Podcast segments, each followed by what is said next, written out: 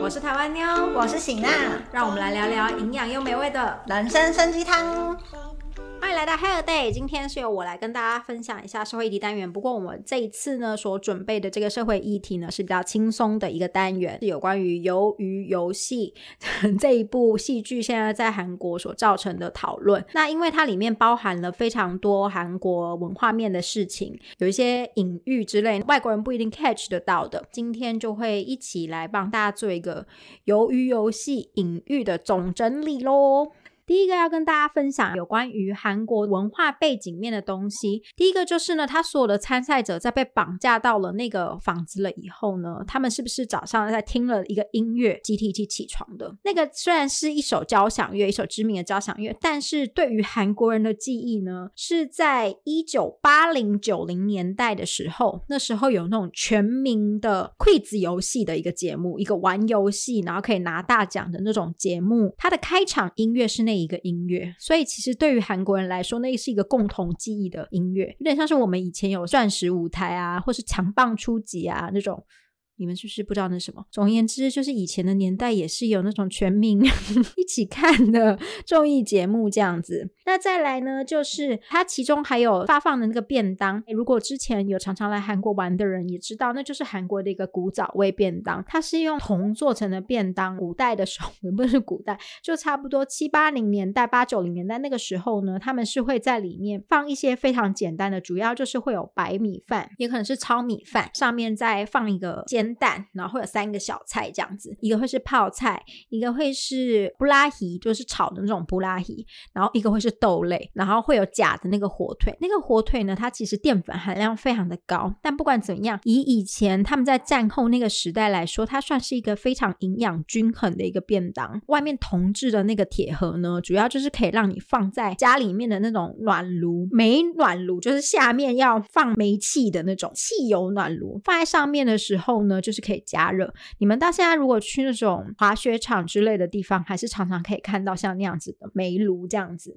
再来是呢，它其中有一个游戏，有个地方不知道大家有没有注意到，其中有一个游戏呢，韩美女没有办法组队，她一个人被抛下以后，她却一个人在寝室里面休息，等到其他参赛者从拔河游戏回来，辛苦活着命回来的时候，她洋洋得意的说：“他们说我是 g a d g i g a d u g i 这个东西呢，我们现在已经是变成说是萝卜泡菜，但是其实以前的时候 g a d u g i 这个东西是指菜边边吗？就是做的所有的蔬菜切的漂漂亮亮以后，不是会剩下一些边边角角，剩一些屁股啊，形状不好看啦，像是胡萝卜的头啊，或是尾啊这种，做菜以后不是会常常剩这些？那它其实是可以吃的，只是它可能没有办法像其他部位切的这么漂亮啊，等等的。他们会把这些东西全部收集起来以后，把它腌成一道小菜，就是跟泡菜一样这样吃。那个东西叫做 gakdugi，只是现在它变成是白萝卜的专属名字。所以他们以前就是把这些不能说是菜尾吼，但是就是剩下的这些边边角角的菜收起来以后变成 gakdugi，也就是在讲说弱势的东西或者是边边角角这些比较没有办法被照顾的东西，一样可以留下来，再把它发展成一个新的一道料理这样子。所以就有照顾弱势的。意思在，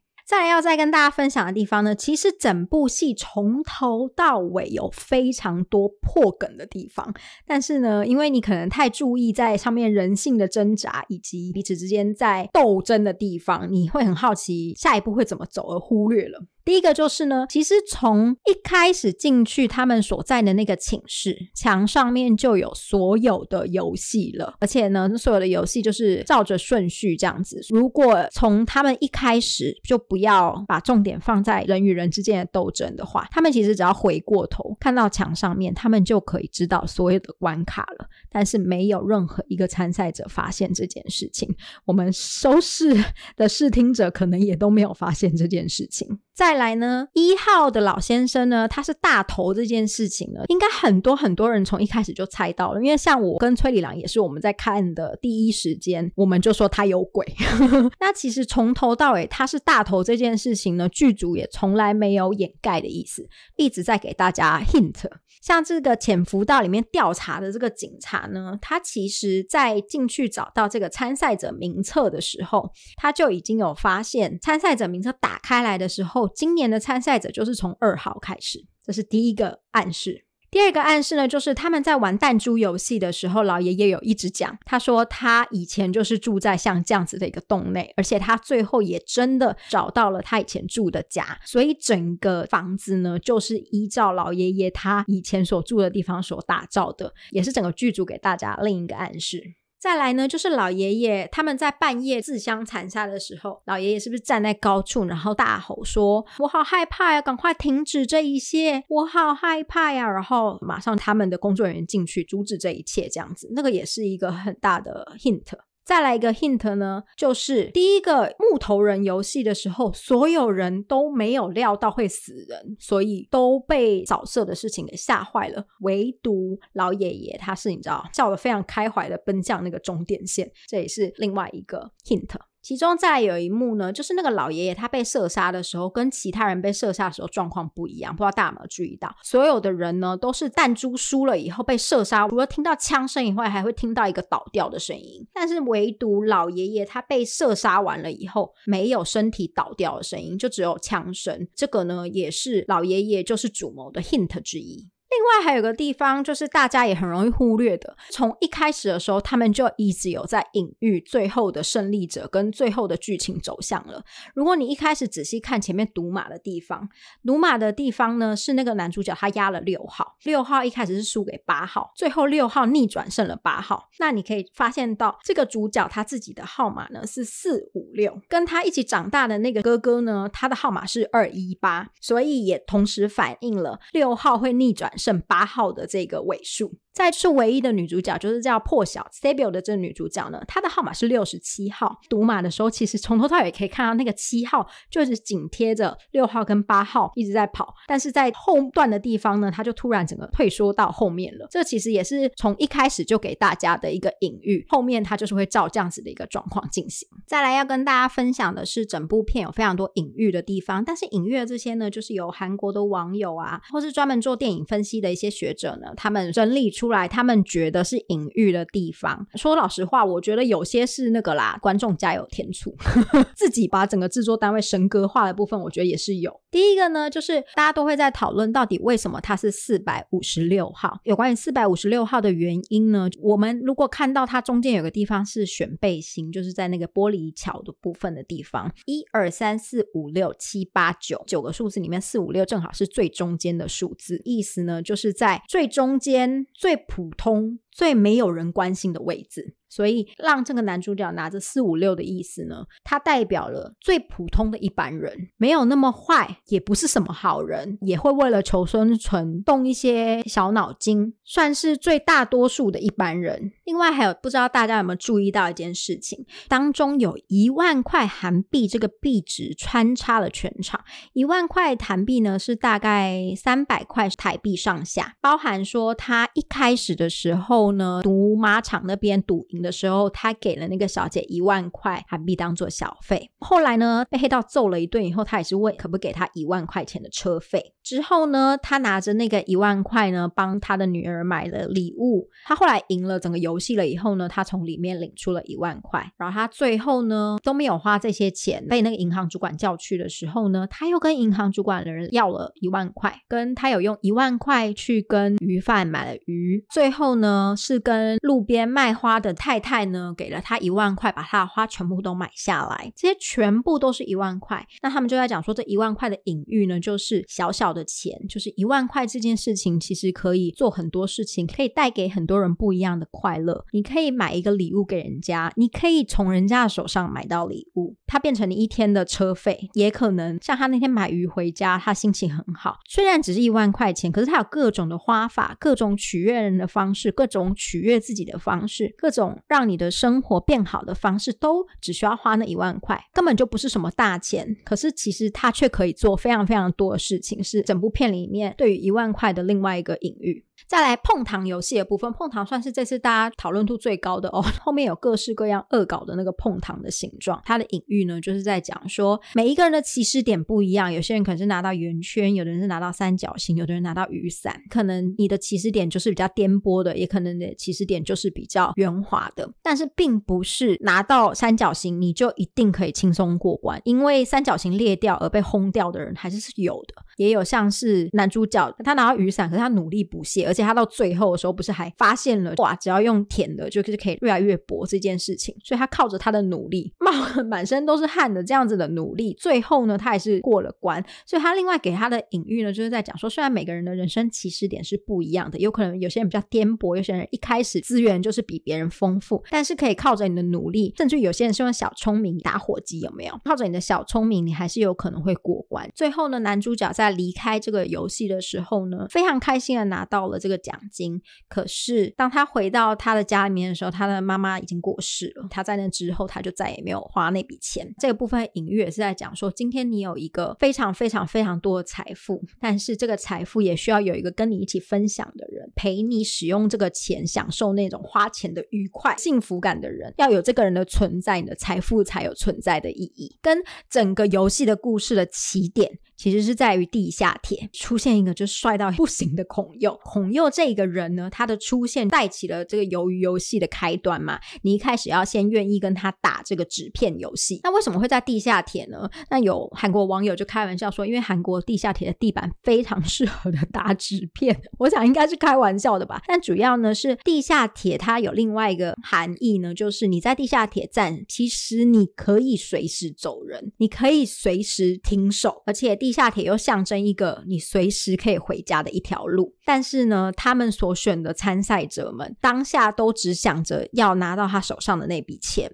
要想办法用自己的肉体去赚到这个钱，也没有想到要转个头上地下铁离开那个地方。透过这样子的方式，更可以得以确认这些参赛者他们愿意用他们的身体去换到一笔不属于他们的财富。再来，我们从头到尾都可以看到整个画面上面对于色彩的控制。所有的参赛者都是穿着绿色参赛的衣服，所有的工作人员他们都是穿着桃红色的连身的衣服，只有大魔王是穿黑色的。他对于这样强烈的色彩控制呢，从头到尾在灌输桃红或是红色系这样子的人呢，在这部戏里面是一个强者；穿着绿色的制服的呢，在这部戏里面从头到尾都是一个弱者。他这样子的寓意呢，也一直带到最后面的地方，也就是男主。角最后把头发染成红色的部分，有一部分的人就是在讲说，这个是他从被动的弱者转变为主动的强者的一个象征。但也有另外一个说法是在讲说，这个男主角他从以前到现在都一直在选择错误的决定，他不知道怎么帮他人生做一个对的选择，包含他的头发，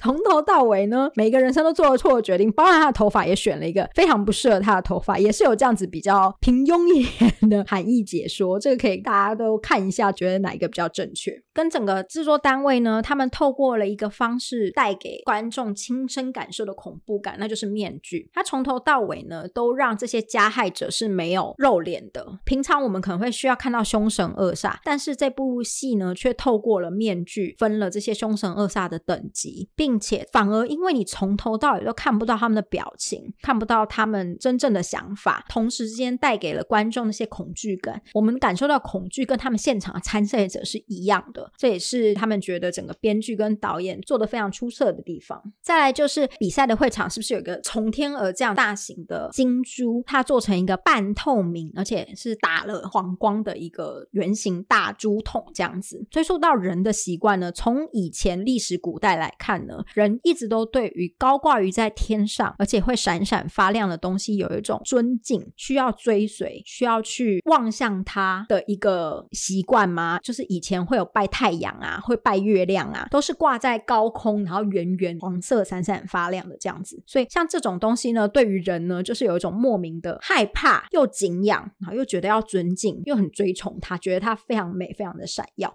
美术编辑他们也是透过像这样子的 image 呢，会让现场的参赛者或是收视户会忍不住去注目这个挂在高空的东西，感受到那个东西给人的压迫感，在里面挂。满了钱，打上了金黄色的光的时候，你会更感觉到那个神圣，引发你。很想要夺得他的欲望。再来是这一部戏最著名的就是像粉彩色楼梯的那个空间。西班牙有一个非常知名的建筑叫做西班牙粉红堡垒迷宫，那这在西班牙是非常有名的一个建筑。不过它在西班牙也是走这种粉粉嫩嫩的颜色，带给人家一种非常祥和、非常童趣的可爱感。可是在这部戏里面呢，它因为搭配了这种恐怖的背景故事，还有里面穿梭的时候会有很多戴着面具的人一起在穿梭的关系，反而让人家有一种恐怖的感觉。再来就是因为它整个建筑做的那个楼梯非常的窄，只够一个人就是上下，以及它的方式是就像西班牙的那个建筑一样呢，一定要有人带着你穿过那些门，然后穿过那些镜子等等的，你才有办法走到他要你去的地方，而且你没有回头的路，你就是只能单一的方向，然后跟随着他，你没有办法决定你要在哪里转弯，你没有办法决定你要走进哪一个门，你要上哪一个楼梯，下哪一个楼梯，它是一个完全控制的状态，才会让人感觉到很不舒服的感觉。另外，以视觉设计来说的话，整个画面里面看到人他是没有选择权的这一件事情，在我们的视觉上面看起来就会有个压迫感之外，它这个彩色粉嫩的颜色跟不明就里的游戏规则，跟会杀人的这些游戏规则是非常冲突的，也是会让人觉得很不舒服的地方。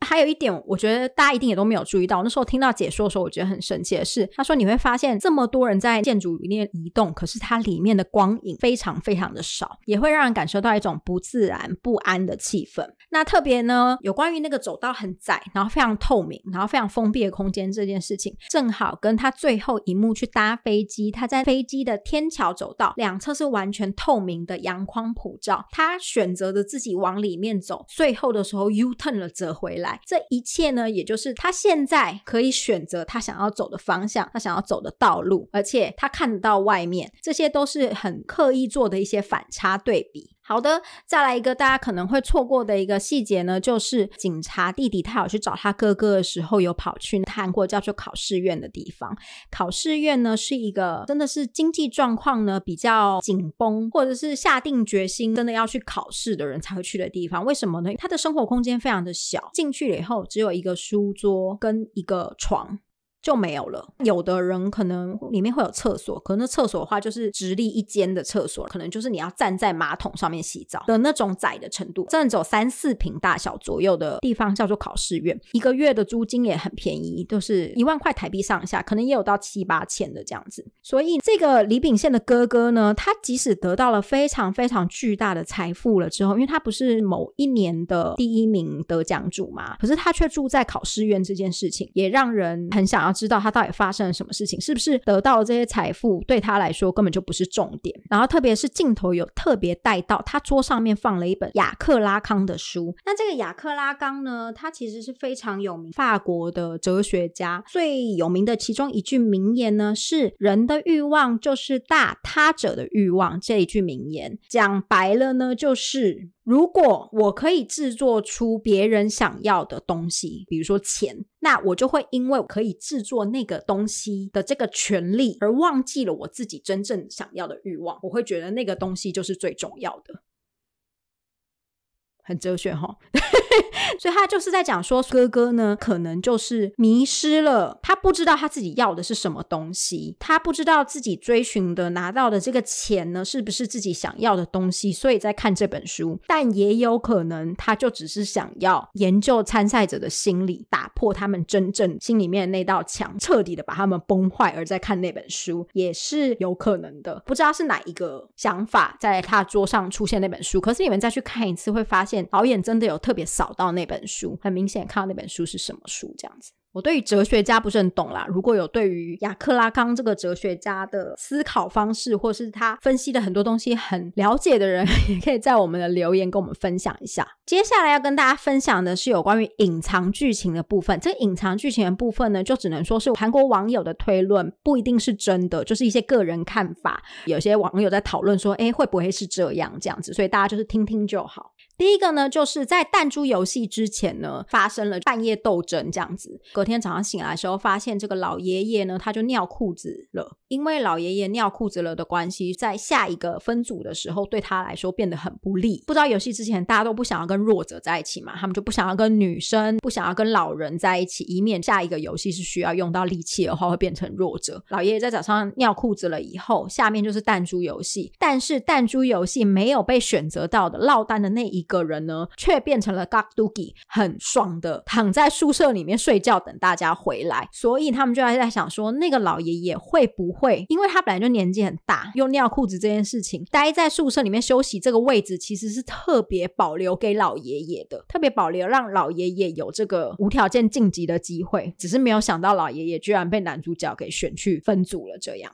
再来一个隐藏剧情呢？这是我看到有一个网友写的，我觉得这个猜测的点有点太多了。可是的确他讲的蛮多个点，大家都会想要推测一下的。就是呢，李秉宪呢，他是某一届的优胜者。他弟弟翻到他履历的时候，上面就有写。仔细看的话，可以发现他本来就是警察。可是本来是警察的话，警察是公务员，最后怎么会落得需要很多的钱？会来参加这个游戏的人，不是都是走投无路的人吗？警察为什么最后会落得走投无路？那就追到这个弟弟之前有提到过，他身上有一个肾脏是哥哥捐给他的，所以他们就在想说，会不会是这个哥哥因为弟弟的医疗费衍生出了庞大的债务，才需要来玩这个游戏？他也可能因为这个手术的医疗费用，可能接受贿赂啦，或者是借了高利贷啊等等的，而导致于他被革职。因为他履历表上面以前是警察，来参加游戏的时候已经是无业游民的状态，所以就讲说，是不是因为这个医疗这个手续费后来被革职了，然后后来才来参加这个游戏呢？这都是大家猜测啦。会有这样子的推敲的部分呢，是因为他是不是对于整个游戏里面他们有脏器买卖的部分，其实他都知道。他去抓人的时候，其实他就讲。我不在意你们要做这件事情，只要你们把事情处理的干干净净，不要打破游戏的公平的问题。睁一只眼闭一只眼这件事情，是不是也是因为弟弟的肾脏捐赠这件事情，让他对于脏器买卖的人是非常的有同情心的，所以他知道那个市场上面的迫切性等等的，所以无视了这个部分。这些都是网友推测的一些隐藏剧情。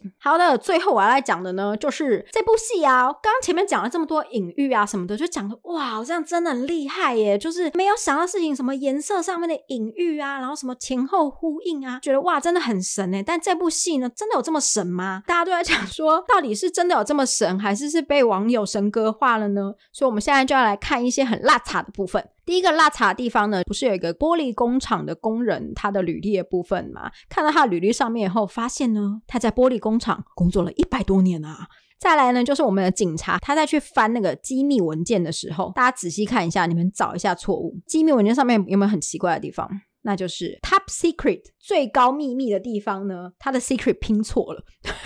再来呢，我们男主角，男主角在 gift 档在网络上面已经非常的流传，就是他吃那个传统便当的时候，可能是因为需要拍非常非常多的角度，要拍非常非常多次了。我们的资深演员已经找到一些 know how 的小 paper，被人家封为 air eating，就是吃空气，就是他吃的那个便当的地方，他是挖空的。再来是我们碰糖，第一眼扫过去的时候，其实后面的雨伞并没有这么难哦，雨伞下面并没有这么多尖尖的角角，可能后来发现说，哎呀，糟糕了，碰糖做。的雨伞呢，跟那个每边墙壁上面做的雨伞长得不大一样，所以他们事后又修正了墙上的雨伞。毕竟男主角舔的碰糖没有办法重新再换嘛，所以他们就换了那个墙上的雨伞，换的跟男主角拿的碰糖雨伞是一样的形状。再来一个，我觉得网友真的是眼尖到一个炸掉。有一个网友呢，就发现呢，这个男主角他染了红头发，在地下铁遇到孔刘的时候，他手上拿的手机是 S seven 的，但是他到了机场要搭飞机去找他女儿的时候，手上拿的手机是 S three。你们到底怎么可以发现这件事情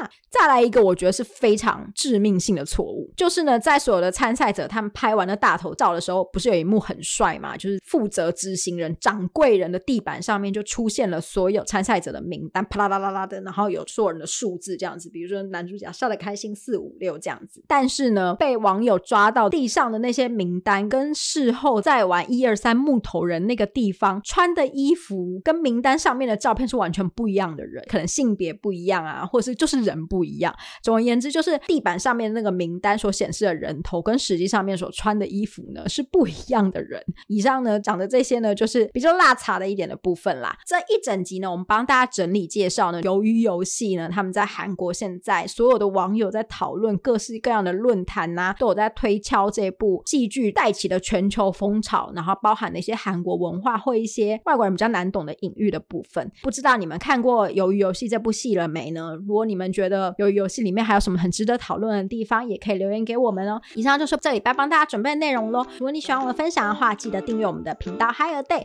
我是台湾妞，我们下次见喽，拜拜。